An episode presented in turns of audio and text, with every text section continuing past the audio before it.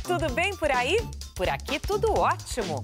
Este é mais um podcast do Como Será? O tema é: a gente vai falar de alfabetização.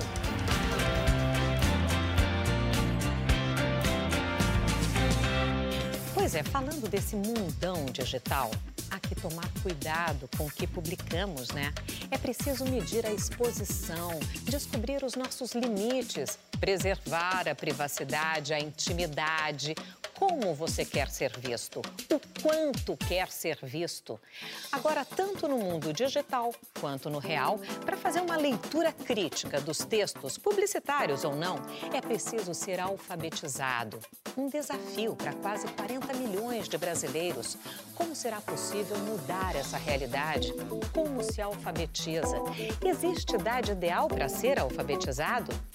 Conversar sobre alfabetização, eu chamo a diretora executiva do Centec, Centro de Estudos e Pesquisa em Educação, Cultura e Ação Comunitária, a educadora Mônica Gardelli. Ei, Mônica, bom dia. Obrigada, Obrigada a você por ter vindo ao Como Será. Vamos falar sobre esse assunto que é um assunto importantíssimo no nosso muito. Brasilzão, né? Muito, muito. Olha, é o seguinte, a gente sempre recebe perguntas dos nossos telespectadores porque eles querem entender tudo que a gente trata aqui, é tão legal. Então a gente vai logo para a pergunta da Natália. Vamos lá. Bom dia, eu queria saber o que é o analfabeto funcional. O que é, Mônica? O analfabeto funcional é aquela pessoa que, apesar de ter tido acesso, é, ser alfabetizada, né, do ponto de vista de que ela conhece os códigos da, da escrita, ela não consegue fazer uma apropriação disso no seu cotidiano, ela não consegue usar aquilo para, as suas atividades cotidianas, ela usa de uma forma muito restrita. Então, é aquele que não consegue atribuir uma função mais adequada, uma função social à escrita e à leitura.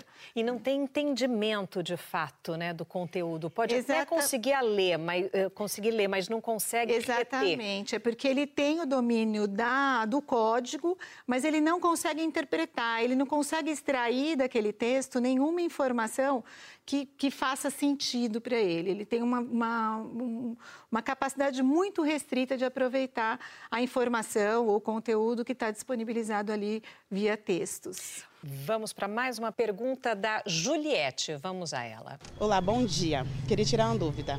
Queria saber se a internet ela ajuda ou atrapalha na alfabetização das crianças. Boa pergunta. É, boa pergunta mesmo, né? A internet ela tá aí, a gente tem que conviver com ela e é uma outra forma, é, é mais uma forma do que a gente chama de letramento, né? Quer dizer, você ter acesso aos códigos que são códigos próprios da cultura digital. E não dá para a gente fugir disso, né? Então, as crianças cada vez mais elas estão vindo para o mundo em, em um contato maior com essa, essa cultura. E se ajuda ou atrapalha, é, eu falei do ambiente alfabetizador, né? Desde que não fique só no ambiente da internet, né, de que o único estímulo de leitura da criança não seja só a, a, a internet, eu acho que pode ajudar, porque ele, ele, é, é esse, esse contato é, ele vai trazer todas as formas de comunicação né, e que se apoiam em comunicação é, escrita que a criança daqui a pouco ela vai estar convivendo de um, de um modo ou outro, né? Claro. Vamos à pergunta da Valdete. Valdete Bispo pergunta: Minha filha acabou de completar seis anos. Até o momento, ela conhece somente algumas poucas letras.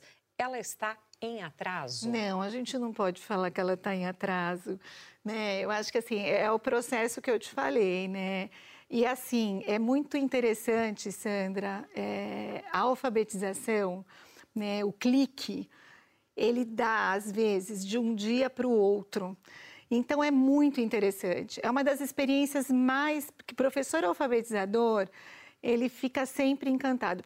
Então, assim, a, a mãe, né, que é a, eu não lembro o nome dela. É a, a Valdete. Valdete, não se preocupe. É, a sua filha, ela vai ter o clique.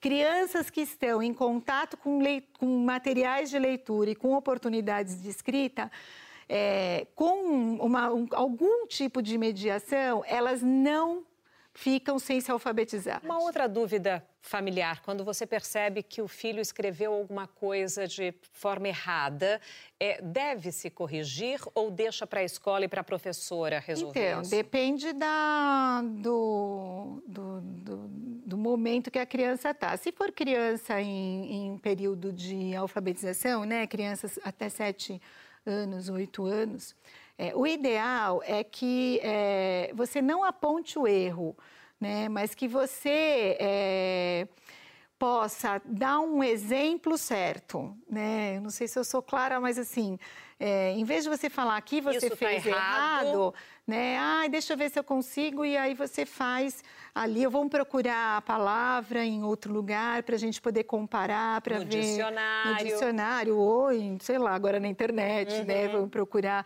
em outro lugar para poder fazer a comparação, porque o importante neste período, nessa fase, é que a criança perceba, é, ela perceba aonde está a diferença e como ela pode corrigir.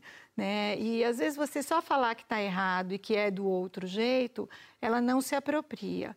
Agora, se for uma criança maior que já passou pelo processo de alfabetização, não custa sinalizar, né, é, sem nenhum julgamento de valor, de que aquela palavra se escreve de outro jeito. A gente mesmo escreve palavras Várias vezes, C cedilha, dois S, Exatamente. Z, S, GJ e por aí vai. Exatamente. Vamos para mais uma pergunta do Luiz.